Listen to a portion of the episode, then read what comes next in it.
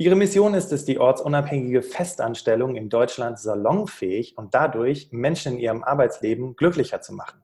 Sie ist die Gründerin der Stellenbörse Get Remote und wird heute im Podcast darüber sprechen, wie du dir ortsabhängiges Arbeiten in Festanstellungen ermöglichen kannst und wie du auch deinen Chef davon überzeugen kannst. Herzlich willkommen, Theresa Bauer. Hallo Bastian, vielen lieben Dank für die Einladung. Herzlich willkommen zum Berufsoptimierer Podcast. Der Podcast zu allen Themen rund um Bewerbung und Karriere. Jeden Mittwoch um 6 hörst du die neuesten Insights, die dir dabei helfen, beruflich das nächste Level zu erreichen. Mein Name ist Bastian Hughes. Ich bin Business- und Karrierecoach und ich unterstütze Menschen dabei, ihr berufliches und persönliches Potenzial zu entfalten, sodass sie mit dem erfolgreich sind, was ihnen am meisten Spaß macht. Ich freue mich, dass du heute dabei bist und ich freue mich auf eine spannende Podcast-Folge.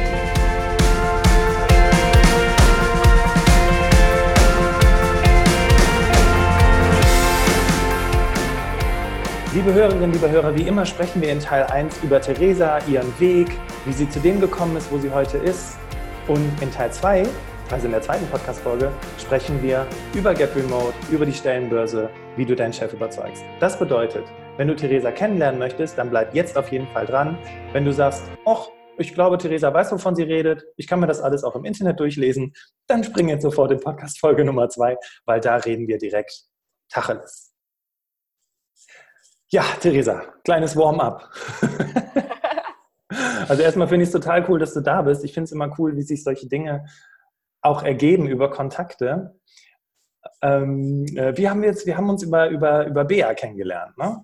Ganz genau, ganz genau. Bea habe ich vor ein paar Monaten in Berlin dann tatsächlich mal live gesehen ich weiß gar nicht mehr, wie ich, ich glaube, Bea ist über Instagram oder so auf mich aufmerksam geworden und dann haben wir uns da verbunden. Die haben ja die New Work Life äh, Bücher geschrieben, auch super cool, ähm, was Bea und Jan da auf die Beine stellen und genau, dann ergeben sich wieder neue Kontakte, ist immer super spannend. Genau, und dann sitzen wir beide hier zusammen und falls du, liebe Hörerinnen, liebe Hörer, jetzt ein bisschen im Rätselraten verfällst und denkst, wer ist Bea und Jan, Podcast-Folge 210, 211, das sind nämlich, ähm, genau wie Theresa gerade sagte, zwei, also ein ein Junge und ein Mädchen, die, die, Bücher zu diesem Thema geschrieben haben, die sich ähm, allerdings mit beiden Bereichen bewegen, also eher so mit dem digitalen Nomadentum, wenn du selbstständig bist, aber eben auch das Thema ähm, Festanstellung äh, im Remote-Bereich. Und Theresa ist quasi jetzt diejenige, die eine komplette Stellenbörse, ein komplettes Konzept daraus entwickelt hat. Und äh, ich bin schon ganz gespannt, wie das Ganze entstanden ist. Und äh, das darfst du auch. Ja, Theresa, Wolltest du schon von Anfang an als Kind ortsunabhängig arbeiten? Oder? oder was nee, nee, das hatte ich da tatsächlich noch nicht im Kopf. Ich wollte immer Journalistin werden. Ich habe es geliebt, ähm, Bücher zu lesen. Ähm, ich war so eine absolute Leseratte. Und nach dem Journalismus kam mir dann so, wollte ich immer in die Hotellerie, weil ich Reisen geliebt habe und so diese, diese Stimmung im Hotel aber einfach immer toll. Und ich war sogar schon eingeschrieben äh, in der Steigenberger Akademie, um Hotelökonomie zu studieren. Und dann ist mir mhm. ganz kurzfristig noch eingefallen, ah, dann bist du irgendwie immer an Hotels gebunden und habe dann doch noch umfunktioniert. Und irgendwie habe ich jetzt doch auch was mit Schreiben und Reisen zu tun. Ähm, von dem her war das doch vielleicht irgendwie schon, so der kleine Samen war schon früher gesät.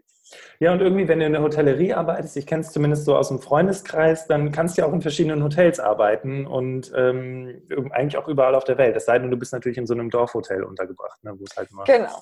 Genau. Okay, und ähm, nimm uns doch mal so ein bisschen mit auf die Reise. Du hast jetzt schon das mit dem Studium angerissen. Wie bist du denn zu dem gekommen, was du heute tust? Mhm. Ähm, da äh, können wir noch ein bisschen früher anfangen. Ihr hört es wahrscheinlich an meinem Akzent, ähm, dass ich aus Süddeutschland komme. Ich bin ursprünglich aus, aus der Nähe von Passau in Bayern. Und ähm, genau, ich habe mich einfach in die Stadt Berlin verliebt, als ich ein Praktikum nach dem Studium gemacht habe und wollte unbedingt nach Berlin zum Arbeiten und ähm, wollte aber meine Familie, also meine kleine Schwester hat schon einen Neffen, äh, hat schon einen Sohn, meinen Neffen sozusagen und den wollte ich einfach auch noch weiter aufwachsen sehen und Passau und Berlin sind doch so siebeneinhalb Stunden auseinander und ich hatte einfach ehrlich gesagt keine Lust, äh, meine Familie nur an 20 Urlaubstagen sehen zu können. Dann fährst du auch noch woanders hin. Ähm, und das war so der Beweggrund, wo ich so angefangen habe, so hey, es wäre eigentlich ganz geil, ähm, auch regelmäßig aus Passau arbeiten zu können. Und das war so der Anfangspunkt, warum ich meinen Chef überzeugt habe, mich eine Woche pro Monat remote arbeiten zu lassen. Und es war erstmal quasi die Mischung, drei Wochen in Berlin, eine Woche in Passau. Das war ganz cool für mich. Und nach einem halben Jahr habe ich dann einfach gemerkt, hm, wenn es aus Passau so gut funktioniert, dann könnte das doch auch aus Thailand funktionieren. Ja, und äh, genau, so okay. hat es quasi seinen Lauf genommen und es war vor jetzt knapp äh, fast sechs Jahren. Damals hat, also ich kannte zu diesem Zeitpunkt damals niemanden, der so gearbeitet hat. Ich war auf der digitalen Nomadenkonferenz, das war damals die zweite oder dritte, fand es super cool, was die gemacht haben, aber für mich war so klar, nee, selbstständig machen ist jetzt noch nicht drin. Ich habe keine Idee, warum sollte ich das machen. Und dann war irgendwie so, pff, warum sollte es nicht auch in der Festanstellung funktionieren? Ich hatte damals keine, keine Vorbilder in der Richtung, aber wenn ich mir was in den Kopf setze, dann äh, kriege ich das auch meistens durch und so ist es dann äh, gestartet. Genau. Das ist auch eine schöne Eigenschaft, ne? dass, wenn du halt dieses, äh, wenn, wenn du halt diese Idee hast, dass du sie dann auch weiter verfolgst. Weil ich kann mir vorstellen, wenn du jetzt anfängst, mit, mit Freunden und Bekannten darüber zu sprechen, zu sagen, hey, ich habe diese Idee von dem ortsunabhängigen Arbeiten, dass sie, die schreien natürlich alle, ja klar, mach das, geh da rein, super Idee, oder? Naja, also genauso war es eigentlich nicht. Und genau das ist auch, was viele meiner Kunden beschäftigt. Also, dass du natürlich aus deinem Umfeld ganz schnell wiedergespiegelt bekommst. So ein Blödsinn, wer braucht denn das? Und kannst du nicht mal auch wie alle anderen hier? Ähm, und ja, also jeder ist so quasi, wir haben so diese starre Vorstellung, wie Beruf und Arbeit aussehen muss. Ähm, 40 Stunden im Büro zu sitzen ist halt einfach ganz normal und alles andere ist nicht normal. Und äh, wenn man da so ein bisschen ausbricht, erntet man am Anfang ganz schön viel Unverständnis. Ähm, und damit, äh, ja, damit kann, konnte ich relativ gut umgehen. Ich hatte mir natürlich in Berlin auch so ein bisschen eine Blase geschaffen mit dieser digitalen Nomadenszene, habe ich mich schon sehr früh verbunden, ähm, war damals noch mit der ganzen Crowd von ähm, hier Conny Bisalski und ähm, ähm äh, Ben Paul von Anti-Uni. Wir waren alle in so einem Coworking Space vor sechs Jahren am, Anton, äh, am Moritzplatz. Ähm, und da habe ich einfach schon sehr früh Kontakte geschlossen zu Leuten, für die das ganz normal war. Und ich habe mir einfach das rausgepickt, was für mich gut war. Also dieses Reisen, dieses ortsunabhängige, äh, dieses flexible. Aber ich wollte mich nicht sofort in die Selbstständigkeit stürzen. Und ähm, das denke ich auch heute noch. Also das ist auch der Grund, warum Get Remote entstanden ist. Es ist nicht jeder für die Selbstständigkeit gedacht. Ähm, muss auch nicht sein, da hängt ein ganzer Rattenschwanz dran. Und ähm, es wird ganz oft propagiert, okay, einfach kündigen, mach dich selbstständig, dann bist du frei, yeah. Raus ähm, aus dem Hamsterrad. raus aus dem Hamsterrad, dass du dadurch zwar ins nächste Hamsterrad reinhüpfst und ja. das, ähm, selbst wenn du in Thailand sitzt, vielleicht gar nicht so lustig ist, wenn du dann nicht von 9 to 5, sondern von 7 bis 20 Uhr arbeitest, damit du irgendwie an dein Einkommen kommst. Also es, nichts ist so schwarz-weiß quasi. Es ist nicht so, Selbstständigkeit ist Freiheit, Festanstellung ist eingesperrt sein so, äh, so ist es nicht. Da gibt es ganz viele Nuancen dazwischen und darauf möchte ich gerne aufmerksam machen und quasi zeigen, dass es ja für jeden so seine eigene ähm, Version von Arbeit geben kann. Und da möchte ich ermutigen, sich da auf die Suche zu machen und für sich das Perfekte herauszufinden. Total cool. Also ich habe gerade, äh, ich habe vor, vor, kurzem mit einer Freundin telefoniert, äh, die gerade in Kanada ist. Die, die hat sich tatsächlich selbstständig gemacht. Sie möchte den Traum vom ortsunabhängigen Arbeiten erleben und sie sagte so, also ortsunabhängig arbeiten ist total cool, aber wenn dir gerade zwei deiner wichtigsten Kunden den Auftrag gekündigt haben, dann ist blöd. Mhm, ja. Und wenn du, wenn ja. du in Festanstellung bist, dann ist es egal, weil am nächsten Monat kommt ja wieder dein Gehalt. Und das ist natürlich die Freiheit, die man sich dadurch auch erschafft, ne? ganz klar. Ähm, jetzt haben wir noch gar nicht so richtig was über deinen Werdegang gehört, weil du hast ja, mhm. äh, du bist ja ähm, äh, das ist so cool, wir machen diesen Sprung und daran merkt man halt auch so deine Leidenschaft für das Thema, ja, dass du schon angefangen hast, deinen Chef zu überzeugen und so. Und du hast ja ähm, auch in verschiedenen Unternehmen gearbeitet. Also was ist so, du hast eben das, du hast eben Kommunikation gesagt, ähm, also hast du, hast du im Marketingbereich gearbeitet oder wo, mhm. wo, wo, wo Stimmt. deine Wurzeln? Habe ich total übersprungen, entschuldige. Ähm, genau, ich habe ich hab schlussendlich äh, Medien- und Kommunikationswissenschaft studiert ähm, und ähm, habe dann erstmal in der Unternehmensberatung gearbeitet in München, ganz klassisch äh, Kommunikation und Marketing. Ähm, das war mir ein bisschen zu starr, muss ich sagen. Dann habe ich auch noch eine, hatte ich eine Station in einem Konzern in der ZF Friedrichshafen, auch im Marketing wo mhm. halt einfach, war, war eine super spannende Station, äh, aber da muss halt jedes Komma vom Chef abgesegnet werden und so ja, weiter okay. und so fort.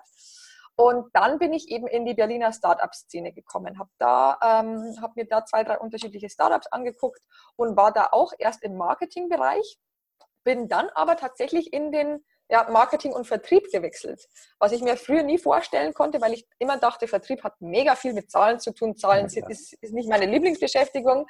Aber eigentlich hat Vertrieb ganz, ganz viel mit Zwischenmenschlichkeit, mit Kommunikation zu tun. Ähm, ich war da jetzt auch nicht in der Kaltakquise, sondern quasi wirklich ähm, ähm, wir, Meconic, das war eine Zielgruppenagentur für Studenten. Das heißt, ähm, wir haben äh, Technik, also ich war für die Technikartikel zuständig, für Apple, Sony, HP, all die großen Hersteller, die eben sagen, okay, wenn Studenten bei uns einkaufen, machen wir denen von Anfang an ein gutes Angebot, dass wir die frühzeitig an uns binden können. Ähm, und da war ich für die ganzen Werbekampagnen zuständig und für den Vertrieb. Und genau, das habe ich erst mal drei Jahre gemacht und habe mir in dieser Anstellung erstmal als einzige Mitarbeiterin das rausgehandelt. Niemand hat sonst im Unternehmen so gearbeitet. Und dann habe ich die Führungsposition noch übernommen, habe quasi die ganze Agentur geleitet und ähm, habe dann unser Team von einem ortsgebundenen in ein ortsunabhängiges umgewandelt. Ach krass, das genau, heißt, du hast sogar selber auch als, als ähm, Chefin das Ganze erlebt, aber auch, ich sag mal, auch so Dinge, auch eigene Bedenken wahrscheinlich oder auch eigene Erfahrungen gemacht, richtig?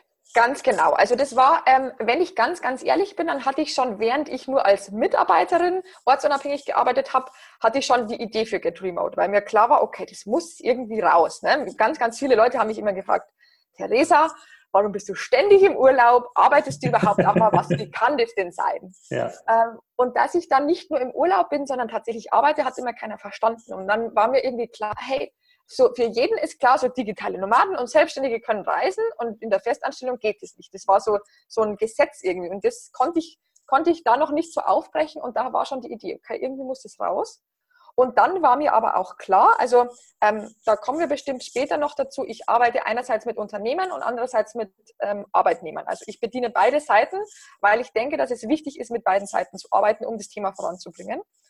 Und deswegen war mir auch klar, okay, wenn ich mit Unternehmen arbeiten möchte, dann muss ich es einfach auch aus der Chefposition erlebt haben. Ah, ähm, und deswegen bin ich dann eben noch zweieinhalb Jahre war ich quasi in der Leitung der Agentur ähm, und habe da quasi diesen Wandel mitgemacht. Also ich habe nebenbei dann noch eine Ausbildung zum Change Manager gemacht, um diesen Prozess begleiten zu können, ähm, weil vorher waren alle im Büro ähm, und eigentlich war es so, mein Chef hat ein neues Startup gegründet und hat mich dann gefragt, Theresa, hast du Bock, ähm, irgendwie das Team zu leiten? Ich habe einfach nicht mehr so viel Zeit für. Und ich hatte total Lust darauf, aber meine Voraussetzung war, dass das Team auch ortsunabhängig arbeiten darf, weil das dann zu dem Zeitpunkt einfach, also ich habe das als Unwehr empfunden. Ich war ja schon auch zeitweise in Berlin, zeitweise in Passau und im Winter immer für ein paar Monate weg. Und wenn dann meine Leute irgendwie im Büro sitzen müssen und, und die Vorgesetzte ist ständig unterwegs, das macht ein ungutes, also als, als Kollegin war das in Ordnung für mich, das habe ich mir rausgehandelt, wie im Gehalt. Ja. Ja. Aber als Vorgesetzte war das nicht mehr angebracht, meines Erachtens. Ist so ein, und, ähm, du bist auch ja. ein schlechtes, ja, du bist dann einfach, also das ist dann so die typische, mh, hm, Sache, die du halt auch mit Vorgesetzten in Unternehmen immer hast. Ne? So die Chefs nehmen sich alles raus und die Mitarbeiter müssen halt äh, rudern, äh, keine Ahnung, was auch immer. Ne? Und du hast Ganz dann also genau. direkt von Anfang an für Fairness gesorgt und geguckt, dass die das, also du hast auch zu deinem damaligen Chef gesagt, ich übernehme den Job, habe ich das richtig verstanden, aber nur, wenn ich mein Team auch entsprechend so aufstellen darf. Ganz genau, das war meine Voraussetzung. Ich mache ich mach diese Führungsposition, übernehme ich nur, wenn ich mein Team umstrukturieren darf, dass die nicht mehr jeden Tag ins Büro gehen müssen. Ähm, natürlich auch schon mit diesem Gedanken so, wie, wie funktioniert denn das auch? Ne? Weil es, es gibt eine Handvoll Remote-Unternehmen in Deutschland, aber ansonsten muss das in Unternehmen umstrukturiert werden und das wollte ich einfach selbst begleitet haben, bevor ich das jemandem anderen zeige. Weil in der Theorie ist es immer alles schön und gut. Es gibt so und so viele Unternehmensberatungen, die Change-Prozesse begleiten, aber die wenigsten davon haben das praktisch erlebt. Und deswegen, also ich habe es halt drei Jahre als Mitarbeiterin, als Angestellte erlebt und zweieinhalb Jahre als Führungskraft in diesem Change-Prozess. Und deswegen habe ich halt sowohl die Vorteile, aber natürlich auch die Stolpersteine erlebt und die kann ich einfach jetzt weitergeben. Cool. Und hm, uns hören auch viele Führungskräfte zu. Und vielleicht denkt auch die eine oder andere Führungskraft jetzt gerade darüber nach, hm, vielleicht wäre das doch ganz cool, ich kann vielleicht nicht Gehalt erhöhen, aber vielleicht kann ich ja sowas als Incentive anbieten. Mhm. Ähm, du hast gerade von Stolpersteinen gesprochen und ich habe das als Führungskraft wahrscheinlich noch nicht gemacht, weil ich mir so denke, ah, arbeiten die denn wirklich? Hm. Was sind denn so die Stolpersteine, die, die du so erlebt hast selber auch? Mhm. Mhm. Ähm, das war super spannend, weil ich meine, ich war die Initiatorin von dem Ganzen. Ich wollte ja, dass die remote arbeiten. Und dann habe ich aber trotzdem, obwohl ich das veranlasst habe, ähm, total den Kontrollverlust gespürt. Also okay. so richtig. Ähm, und, da, also, und das hilft mir jetzt total gut, Führungskräfte zu verstehen, die, wo die irgendwo im mittleren Management sitzen, wo, der, äh, wo von oben vorgegeben wird, so, jetzt führen wir mal Homeoffice ein, weil das ist jetzt einfach ein toller Modebegriff, das brauchen wir jetzt auch. Ähm, das ist ein super schwieriger Prozess und man muss sich dessen bewusst sein, dass ähm, immer wenn sich was verändert, entsteht erstmal ein kleines Chaos. Und es darf da sein und ist auch gut. Also okay. wenn du als Führungskraft das einführst und du hast keinen Kontrollverlust, dann lässt du deinen Leuten auch nicht genug Freiheit. Das ah. äh, darf und soll so sein. Und diesen Prozess aber einfach zu begleiten, das ist das, was ich quasi auch mit für Unternehmen anbiete. Ich, äh, ich, muss das mal gerade kurz festhalten, dieses Zitat. Mhm. Das ist, so ein, ist das ein Theresa Bauer-Zitat? Ähm, ich wüsste nicht, dass es ein Zitat von jemand anderem ist, deswegen sagen wir das einfach mal so. Cool. Ich, ich sehe schon hier die, die, die, ähm, äh, die Headline, weißt du, in den großen deutschen Zeitungen. Wenn du, wenn du deinen Mitarbeiter nicht genug Freiheit, äh, nee, warte mal, wie war das nochmal? Wenn du nicht den Kontrollverlust spürst, dann Genau, wenn du keinen Kontrollverlust spürst, dann, dann, dann lässt du ihn nicht genügend Freiheit. Ja, sehr cool. Ich muss das mal gerade aufschreiben, weil das ist mega. So, ne, vielleicht machen wir so ein Zitat so neben dein Bild, wenn wir es dann posten. Also wenn du keinen Kontrollverlust spürst, dann lässt du deinen Mitarbeitern nicht genug äh, Freiheit. Sorry, schreiben dauert gerade ein bisschen länger. Zumindest am Anfang. Also zumindest am Anfang darf dieses Gefühl da sein. Und dann gibt es natürlich ähm, bestimmte Methoden, um das quasi wieder ausmerzen zu können. Weil natürlich soll die Führungskraft nicht immer da sitzen und Angst haben, dass da nichts funktioniert. Aber am Anfang kann das durchaus passieren. Und das Wichtige ist, an diesem Punkt dann nicht zurückzurudern und sagen, oh Gott, das funktioniert alles nicht, sondern da durchzugehen und zu gucken, okay, wie können wir denn äh, Regeln aufstellen, wie können wir denn kommunizieren, dass das eben nicht mehr passiert. Wie bist du denn durch den Prozess gegangen? Weil ich gucke gerade so ein bisschen, ich merke die ganze Zeit, wir, wir triggern immer so wieder Teil 2 an dieser Podcast-Folge. Aber wie, ähm, nimm uns doch nochmal ganz kurz durch, auch durch den Prozess, weil ähm, du hast gerade von Kontrollverlust gesprochen und ich glaube, da kann sich jeder was darunter vorstellen. Wie bist du durch diesen Prozess gegangen? Du ganz persönlich, mhm. weil du hattest ja noch nicht die Erfahrung. Ja, das stimmt. Das war so ein bisschen Try and Error. Mhm. Ähm, also im Endeffekt kannst du dir das so vorstellen, also wir haben ähm, natürlich vorab schon die ganzen Tools integriert. Wir haben auch, als wir im Büro waren, schon über Slack kommuniziert. Ähm, aber wenn du dann halt eine E-Mail rausschickst oder du willst einen Kollegen erreichen und der schreibt halt einfach mal zweieinhalb Stunden nicht zurück, dann musst du wirklich ziemlich, ziemlich gut sein, dass du nicht auf den Gedanken kommst, hm, was macht denn der jetzt gerade? Ja. Liegt der irgendwie auf der Couch oder, hä, zweieinhalb Stunden, warum? Ja? Und dann bin ich halt erstmal drauf gekommen, ja gut, wir haben ja auch nicht drüber gesprochen, wie, also, wie schnell muss er denn antworten? Also du vielleicht sitzt, vielleicht äh, telefoniert er schon seit über einer Stunde mit den Marketingkollegen und die sind mega deep am Arbeiten und ich merke es einfach nicht, weil ich kann es ja nicht sehen. Also da, da passiert so viel im Hintergrund, ähm, was einfach durch dieses Ich sehe meine Kollegen äh, nicht passiert. Und das darf man einfach ganz bewusst äh, angehen. Und das bin ich dann auch ganz bewusst angegangen. Also ich habe dann, dann bin ich auch ähm, durch meine Ausbildung nebenher, ich bin äh, Change Manager und Team Coach, habe ich eine Ausbildung gemacht. Ähm, und dann habe ich einfach Workshop-Tage eingeführt, wo wir uns wirklich darum gekümmert haben, nicht um Projekte, sondern wie funktioniert unsere Zusammenarbeit. Und das ist was, äh, was ich an Unternehmen und Führungskräfte weitergeben will. Homeoffice und ortsunabhängiges Arbeiten bedeutet nicht, du schickst einfach den Mitarbeiter mit einem Laptop nach Hause und alles läuft so weiter wie im Büro. Das okay. ist fahrlässig und das habe ich einfach gemerkt. Das habe ich gemerkt in dieser Umstrukturierungsphase, war mir vorher auch nicht bewusst.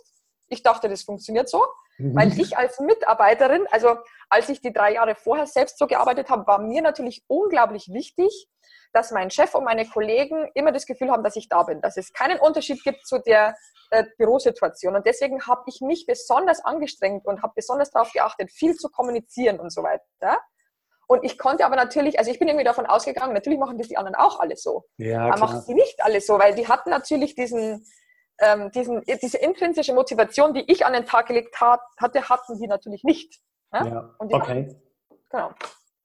Okay, also sprich, äh, genau, also dadurch, dass du dir damals das ja schon erarbeitet hattest, hast du natürlich auch den Antrieb, Antrieb gehabt, okay, ich zeige denen jetzt auch, dass das funktioniert, erstens. Und jetzt hast du die Chefrolle übernommen, hast dann aber gemerkt, okay, irgendwie hat nicht jeder dasselbe Verständnis davon. Das heißt, wir haben erstmal, also du hast erstmal so gemerkt, ich merke nichts, ich höre nichts, der schreibt nicht zurück. Und das ist ja der erste Film, den man sich fährt. Ne? Sitzt der genau. auf dem Balkon, es ist gerade ja. Wetter. Ne? Aber daran dann zu denken, okay, krass, vielleicht sitzt der wirklich gerade mit einem Kollegen. Ähm, und dann daraus hast du dann für dich abgeleitet, okay, wir fangen jetzt an, und das ist so eins meiner Lieblingswörter, äh, Vereinbarungen uns zu überlegen, wie wir zusammenarbeiten wollen. Also wie funktioniert unsere Zusammenarbeit? Ganz genau, ganz genau. Bisschen, bisschen wie in der Schule damals, wenn man diese Regeln, äh, die Klassenregeln aufgestellt hat. Oder? Ja, ein bisschen ist es so. Das Ding ist natürlich, diese Regeln gibt es auch im Büro. Die sind nur meistens unausgesprochen. Das, also jedes Unternehmen hat so eine Kultur, die ist einfach entstanden. Und das sind so unausgesprochene Dinge, die ganz klar sind, ob sie in Ordnung gehen oder nicht. Und das musst du einfach für das Remote-Arbeiten auch festlegen. Und da darf man sich bewusst damit beschäftigen, weil sonst entsteht ganz schnell Chaos. Und ich, äh, ich kann sehr gut nachvollziehen, wenn einige Unternehmen das einführen, aber eher unbedacht vielleicht oder unbewusst ähm, damit umgehen und dann sagen, ne, das funktioniert nicht, die Projekte, also da geht, es gibt auch irgendwie Knatsch unter den Leuten, Homeoffice funktioniert nicht, das ist absolute, das Wort ja. darf man nicht sagen, ziehen wir wieder zurück. Ja, also es ist, entsteht Frust, es entsteht ähm, vielleicht auch so das Gefühl von Benachteiligung. Ne? Und äh, ja, äh, ich arbeite jetzt hier wie eine Bekloppte bis 23 Uhr und der andere Kollege, der schaut wahrscheinlich den ganzen Tag nur aus dem Fenster. Ganz ähm, genau, es entsteht so ein bisschen Sozialneid. Also ich muss dazu sagen, unser Team, wir waren eigentlich fast wie Freunde. Wir haben auch sehr viel in der Freizeit miteinander gemacht und trotzdem ist Sozialneid entstanden. Das wird, das wird entstehen und es ist auch ganz normal, weil also im Endeffekt ist es eine Mindset-Sache wieder. Wie du sagst, es entsteht ein Film und du stellst dir nicht das bestmögliche Szenario vor, sondern das schlechteste. So ist der Mensch irgendwie gepolt. Ähm, das ist auch nicht schlimm, aber das zu wissen, ähm, dann kann man damit arbeiten. Ja. Genau, das ist alles eigentlich. Ähm, diese unausgesprochenen Regeln, äh, das fasse ich dann immer gerne zusammen als Erwartungen, ne? weil Erwartungen ja häufig auch nicht ausgesprochen sind. Die sind einfach da und dann treffen Menschen an einem Ort alle aufeinander alle unterschiedliche Erwartungen und versuchen irgendwie miteinander zusammenzuarbeiten und dann entsteht Frust. Also Total. Das heißt, du hast ja. die, ähm, genau, das heißt, genau, dann die Regeln definiert, gesagt, okay, äh, so wollen wir zusammenarbeiten. Ähm, ich hatte jetzt bei Bea und Jan im Podcast zum Beispiel, haben die mir was erzählt von äh, virtuellen Kaffeepausen, also dass man sich auch mal mhm. trifft, weil das andere Problem beim Remote Work ist ja tatsächlich, dass man so ein bisschen vereinsamt, ne? weil man sitzt ja den ganzen Tag nur zu Hause rum. Genau, so virtuelle Kaffeepausen machen viele. Äh, Julitech macht es zum Beispiel auch ganz, äh, das ist auch, Julitech ist eins der Remote-Vorreiterunternehmen auf jeden Fall. Ähm, das war bei uns jetzt nicht so wichtig, weil wir hatten tatsächlich so ein Hybridmodell. Also ah, ähm, bei uns war es so, wir haben uns drei Tage die Woche im Büro getroffen und zwei Tage waren fest Homeoffice-Tage. Mhm. Ähm, also Dienstag, Donnerstag waren wir immer im Homeoffice und an den anderen drei Tagen wussten wir, okay, da gibt es Face-to-Face-Meetings, da sprechen wir uns ab. Und dann konnte jeder je nach Absprache einfach mit ein bisschen Vorlaufzeit mit mir quasi absprechen, ob er mal eine längere Zeit weg ist. Keine Ahnung, eine Woche in der Heimat oder auch ein paar Wochen im Ausland. Ähm, und die anderen haben dann aber ganz normal weitergearbeitet. Drei Tage im Büro, zwei Tage im Homeoffice. Mhm. Ähm, und dadurch hatten wir jetzt natürlich dieses Problem mit dem wirklichen Vereinsamen und diesem, okay, wenn wir uns gar nicht mehr sehen, das ist, ist, ist nochmal was anderes. Das heißt, da gibt es eben wieder diese Abstufungen. Ähm, ist es ein komplett Remote-Unternehmen, sieht die Geschichte nochmal anders aus, aber ähm, den größten Teil in Deutschland, denke ich äh, zumindest, wird eher das Hybridmodell betreffen, ähm, ja. weil meines Erachtens ist auch mein, mein Lieblingsmodell, weil ich mag sehr gerne diese Mischung zwischen, ja. okay, ich sehe die Leute einmal und ich bin aber flexibel. Ja, ähm, was ist denn jetzt, wenn uns jetzt auch, äh, ich sag mal, zahlengetriebene, profitorientierte, produktivitätssteigernde Menschen zuhören, ist irgendwas passiert? Motivation gestiegen? Wurde mehr verkauft? Äh, habt ihr tollere Projekte an Land gezogen? Was war quasi, ähm, und damit ähm, kratzen wir schon so ein bisschen das an, was die Frage, die wir in der nächsten Folge beantworten werden, aber hat das irgendeinen positiven Effekt gehabt, mit Ausnahme von, wir verstehen uns alle besser und wir können alle machen, was wir wollen? Also, ähm, um jetzt mal in Zahlen zu sprechen, das war ja auch, also mein Chef hat natürlich schon auch gesagt, äh, wir können das sehr gerne machen, du hast ein halbes Jahr Zeit. Und wenn bis dahin die Zahlen mindestens gleich gut sein oder steigern, dann können wir das beibehalten. Ansonsten kommt ihr wieder schön zurück ins Büro. Aha. Das war natürlich die Voraussetzung, weil ähm, er hat gesagt, ihr könnt machen, was ihr wollt, wenn das unternehmerisch ne, uns trotzdem mhm. einen Erfolg bringt, ist mir das vollkommen egal, wo ihr sitzt. Mhm. Und ähm, da kann ich auf jeden Fall dazu, also wir haben, äh, bis, ich, bis ich dann gegangen bin, haben wir jeden, äh, jedes Jahr unseren Umsatz gesteigert und hatten einfach eine enorme Mitarbeiterzufriedenheit. Also es ist in diesen, ähm, in diesen vier Jahren hatten wir niemand, also das Team ist, äh, ist gewachsen und es hat niemand gekündigt. Wir sind da sehr stabil geblieben. Und dann kann ich einfach nur vom Gefühl einfach sagen, was ich auch als Führungskraft gemacht habe. Ich habe jede Woche mit jedem Mitarbeiter ein ähm, ähm, Face-to-Face-Meeting, äh, nicht nicht Face-to-Face, sondern ein One-on-One. -on -One. Das war manchmal Face-to-Face, manchmal war es auch äh, per Zoom. Aber wirklich, wir haben jede Woche eine halbe Stunde gesprochen und es war Mitarbeiterzeit. Das heißt, die konnten zu mir kommen und einfach über die Themen sprechen, die sie äh, da beschäftigt haben. Und da war ganz, ganz klar zu spüren, dass das einen enormen Unterschied macht. Ich hatte eine Mama dabei, die hat einfach dann ähm, nachmittags auch mal mit ihren Kindern gespielt und abends noch gearbeitet. Also so diese gefühlte Lebensqualität ist total gestiegen. Und was auch, also was total messbar war, was unsere Buchhalterin aber wahnsinnig gemacht hat, ist, es gab keine Krankmeldungen mehr. Also sehr, sehr wenige Krankmeldungen. Ach, krass. Ähm, und das genau. ist ja eines genau. der größten Probleme unserer Zeit, ne? Burnout wegen Krankmeldung, äh, nee, Krankmeldung wegen Burnout, so rum. Ja. Ähm. Genau. Und da, da habe ich immer Ärger bekommen, weil ähm, die meinte so, Theresa, was ist denn los? Seit du hier ähm, äh, in der Führungsposition bist, ich, ich bekomme fast keine Krankmeldungen mehr. Wir müssen das ja abrechnen.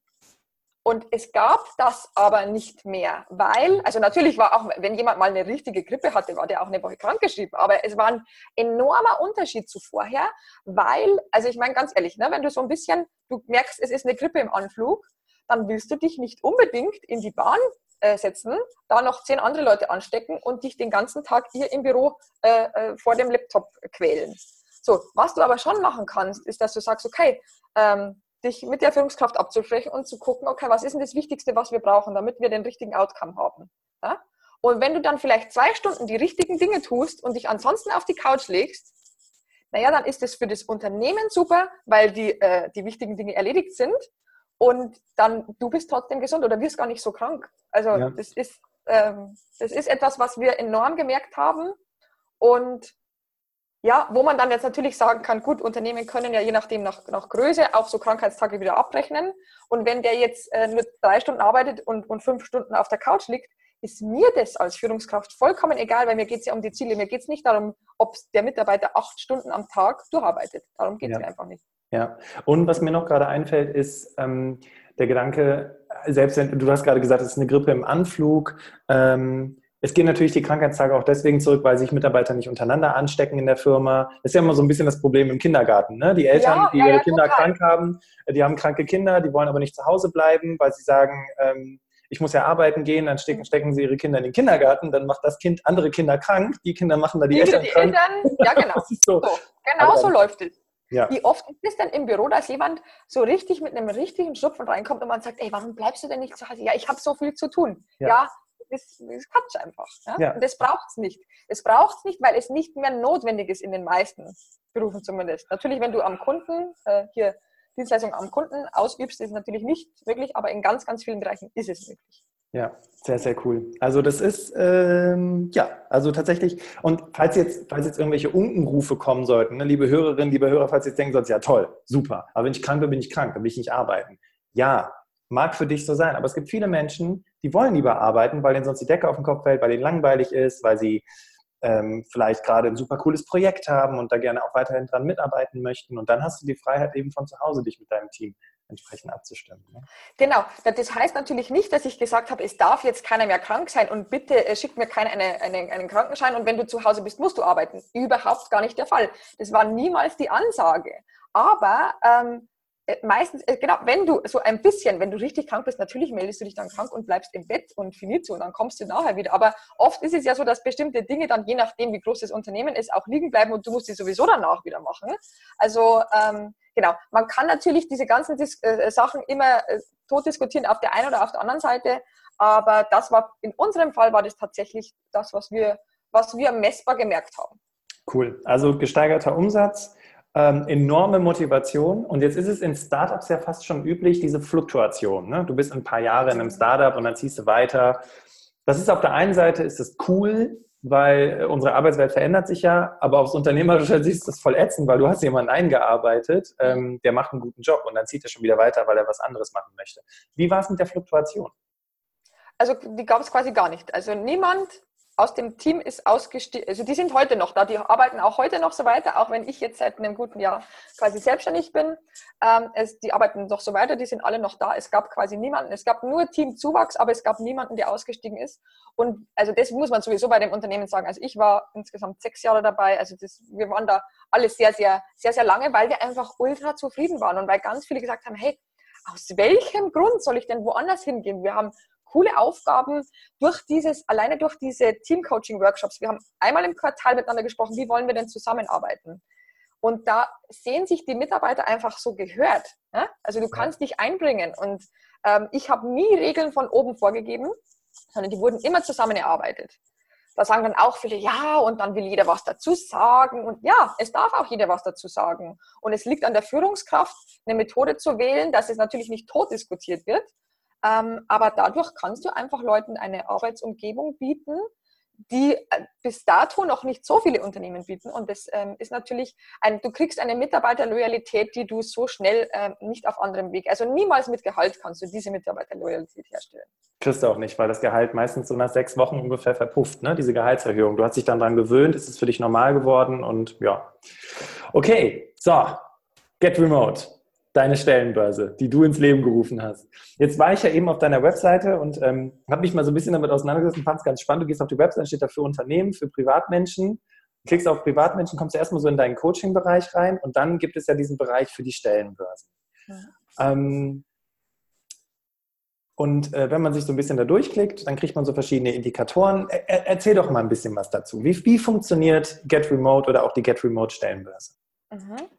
Genau, also du hast es ganz richtig gesagt, Get Remote, äh, die Stellenbörse ist ein Teil von Get Remote sozusagen. Also meine Herangehensweise ist, ich will einerseits mit Unternehmen arbeiten, um quasi mehr Menschen so eine, einen Arbeitsplatz zu ermöglichen. Und andererseits arbeite ich aber auch wirklich mit, mit Mitarbeitern, die sagen, hey, ich habe keine Ahnung, wie ich meinen Chef davon überzeugen soll. Und mit dem arbeite ich im Coaching. Und um diese beiden Seiten zu verbinden, sozusagen Arbeitnehmer und Arbeitgeber, habe ich die Jobbörse gegründet. Weil ah.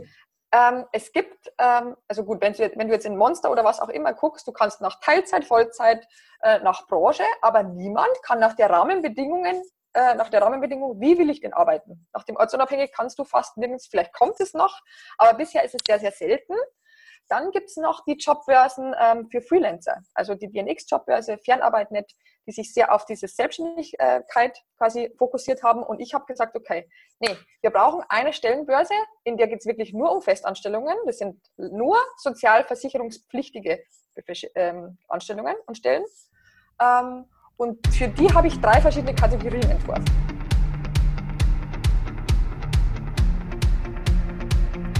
Bist du zufrieden mit dem, was du jeden Tag tust? Was ändert sich für dich, wenn du entdeckst, was in dir steckt? Du bist eingeladen, mit mir deine Talente zu entdecken. Genau dafür habe ich den Berufsoptimierer Workshop entwickelt. Hier finden wir gemeinsam deine Stärken, was dich antreibt und was deine Werte und Ziele sind, sodass du am Ende mit dem erfolgreich bist, was dir am meisten Spaß macht. Sicher dir jetzt deinen Platz im Berufsoptimierer Workshop auf berufsoptimierer.de. Wenn du das erste Mal dabei sein willst, dann gib bei der Buchung einfach Podcast 25 ein und du erhältst 25% Rabatt auf den regulären Ticketpreis. Ich freue mich auf dich.